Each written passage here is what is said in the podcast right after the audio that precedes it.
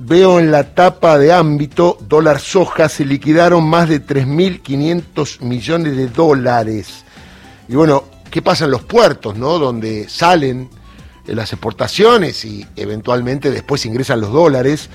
Y vamos a hablar con nuestro amigo Jorge Álvaro, el Pampa, presidente del Consorcio de Gestión de Puerto Quequén. Aunque sabemos que no es lo principal lo que sale de Quequén la soja, pero es un lugar de mucho movimiento, de entrada y salidas de camiones con todo esto, obviamente, hay muchos camiones que llegan al puerto de Quequén, pegadito a Necochea, un lugar hermoso, ¿eh? invito para que vaya. Eh, invito, pero no le puedo pagar, vaya usted. Pero más allá de eso, hay mucho movimiento y veo que el puerto de Rosario tiene mucha difusión. Y la verdad que el puerto de Quequén, que es la puerta para el sur, lo debería también tener. Jorge, querido, ¿cómo te va? Buen día aquí en Radio Nacional para todo el país. Hola Darío, buen día, ¿qué tal? Un gusto escucharte. Igualmente. Bueno, me decías en privado que la soja no es lo principal en esa zona, pero ahora con el dólar soja, parece sí que otros, eh, eh, otras cosechas de la zona, como el trigo, por ejemplo, el maíz, también quieren un dólar parecido para liquidar, ¿no?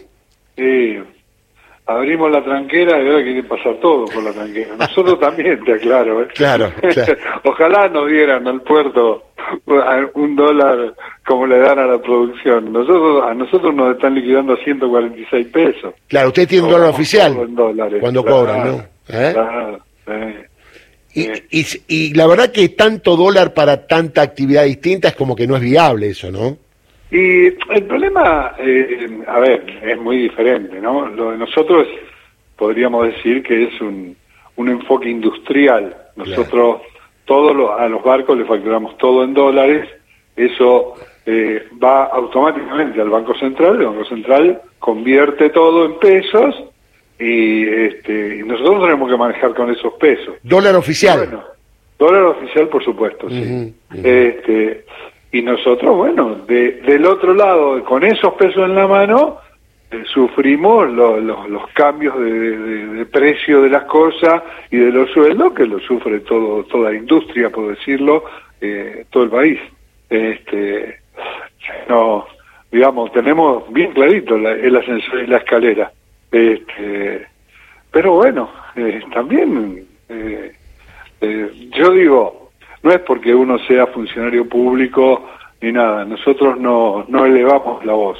Yo creo que nosotros tenemos que, la obligación nuestra es manejarnos con la situación tal cual esté, porque la macroeconomía no la vamos a decidir, este, va, no la vamos a decidir, no nos vamos a sumar a presiones que inciden en la macroeconomía, que es lo que realmente este, eh, suele perjudicar y mucho a la mayoría de la población, ¿no? Que es la situación que estamos viviendo. Tal cual. Eh, eh, ¿Sigue habiendo tantos camiones como uno ve en esta época? Sí, sí, nosotros estamos ya en los 6 millones de toneladas. Uh. la verdad que vamos para un récord este año. Este, y si tengo que entrar en, detalles, el récord lo va a remachar el inicio de la cosecha de la cebada, porque esta es una zona de mucha predominancia de la cebada y del maíz. Claro. Este, y si en noviembre y diciembre aparece la cebada, vamos a estar jugando con récord. Pero yo he hablado mucho también ya de los récords, ¿no? No, no hay que vestirse con traje ajeno. Claro, porque el récord se lo llevan otros, ¿no? El récord se lo llevan otros.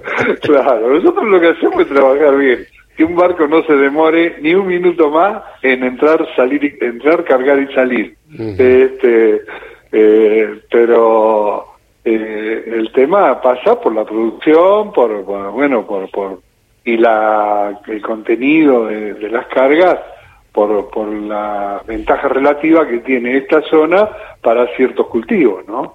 Ahora, eh, vos me decís siempre que ahí no es una zona mayoritaria de soja. ¿Por qué? ¿Por el tipo de tierra? ¿Porque han elegido otra cosa? Claro, sí, exactamente, por el régimen de lluvias, este, sobre todo, eh, y eh, por el tipo de tierra, bueno, tiene una cosa tiene que ver con la otra. Este, y bueno, eh, lo que pasa que, y bueno, también esta es una zona ventosa, una zona de, de, mucha amplitud térmica, este, entonces, yo lo que sé es que el día que se pueda masificar el cultivo de trigo HB4, que es ese trigo que se ha desarrollado para, para, para desarrollarse con poca agua, este, acá va a crecer mucho el cultivo de trigo. Pero bueno, también este, ojo que no estamos hablando del desierto, no hay tanta superficie para ampliar la superficie cultivada. Claro, eh, ya hay mucho. Es así, claro, claro. Podrá, eh, lo más probable es que haya variaciones de cultivo, o sea, según sea este, los precios internacionales, eh, el rendimiento, la, la, la, calidad proteica de cada, de cada grano, bueno, este, porque todo eso tiene que ver también con el suelo, ¿no?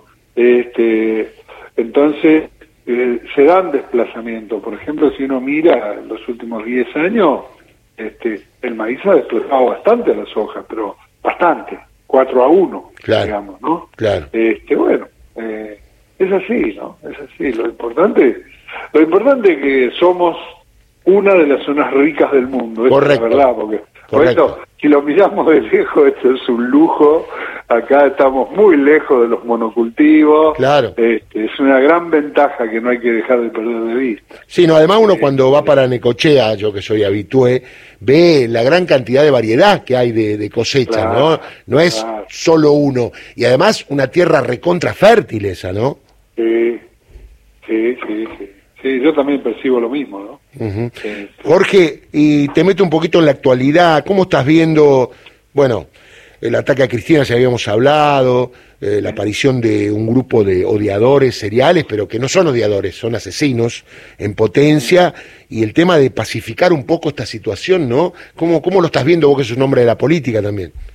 Sí, yo, a ver, este, lo primero que digo este, no sé dónde estaríamos si esa si ese disparo se hubiera producido.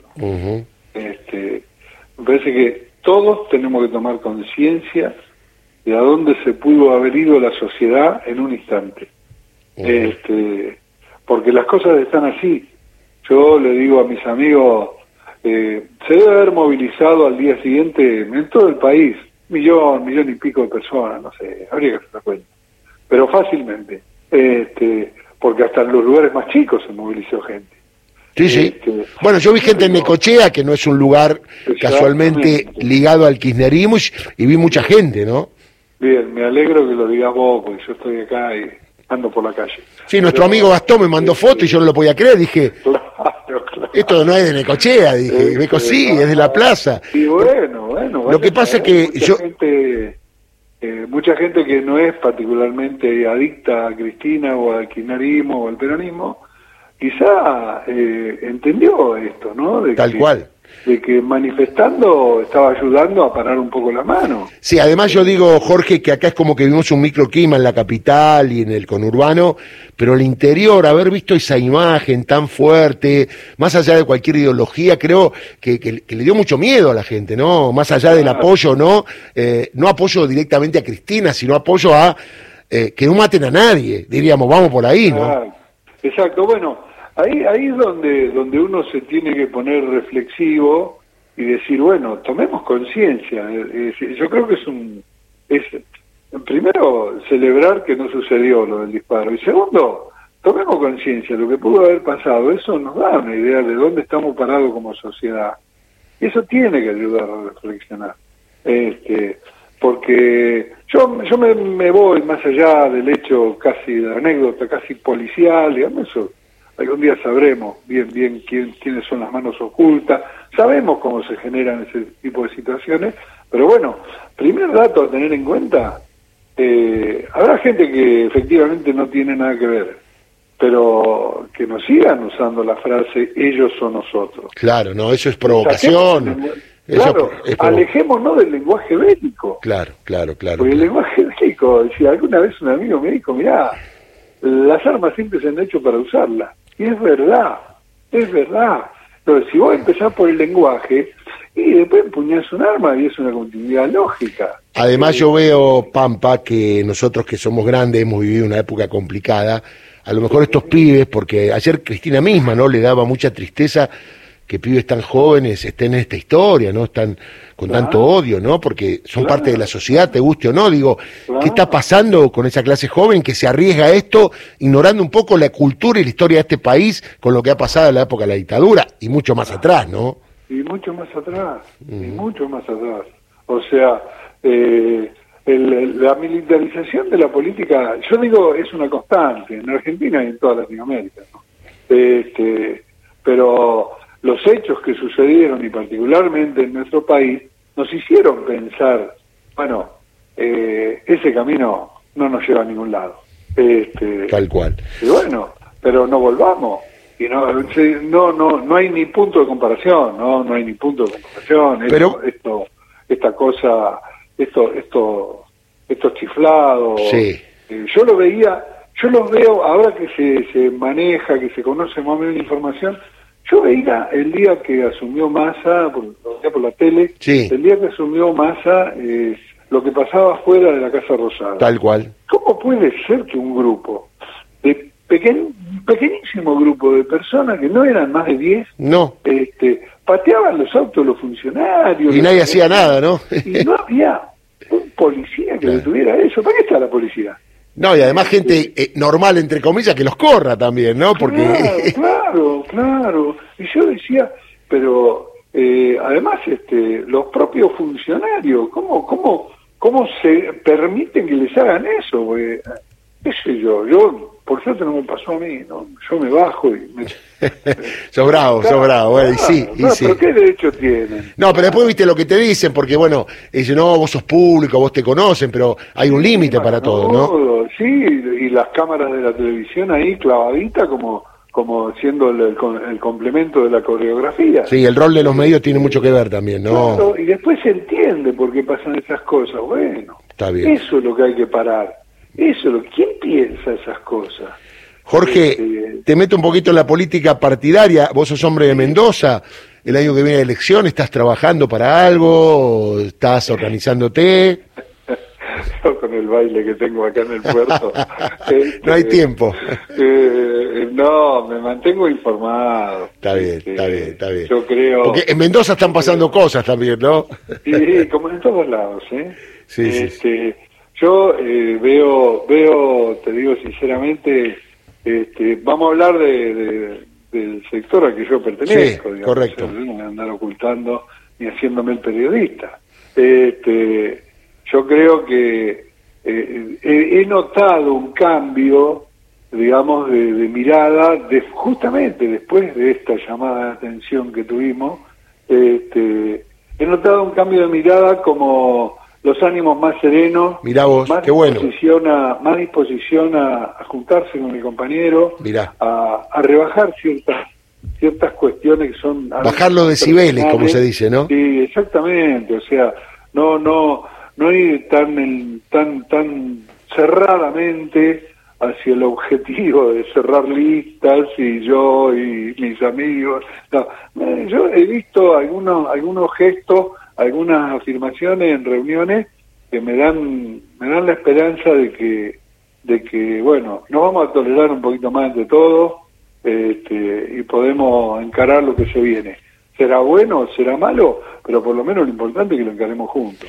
eso, eso es lo, lo, central para mí no estás allá en Necochea ahora Jorge sí ahora estoy en cómo está el día eh, nublado 22 grados bien bueno 22 grados bien fin de semana, el domingo dicen que va a llover. Bueno. Este, Las ballenas se fueron ya, ¿no? Sí, sí. No, yo para mí fue el qué quilombo que hay acá, mejor me vas al sur. Ayer tuvimos una reunión, a ver, vamos a ver qué podemos preparar para el año que viene. Sí. Este, para eh, si, si vienen y si vienen con el ímpetu que vinieron este año, que se nos metieron adentro del puerto, claro. este, vamos a preparar eh, algún tipo de de instrumental para la observación Está bueno. del público. Está bueno, porque ahí la tenías ahí, eh, encerradita. Claro, no, este, y salieron anécdotas de que hace seis o siete años El puerto estuvo dos días cerrado porque se quedaron dos ballenas jugando en la entrada y no se movían. Mirá ¿Cómo vos. ves una ballena?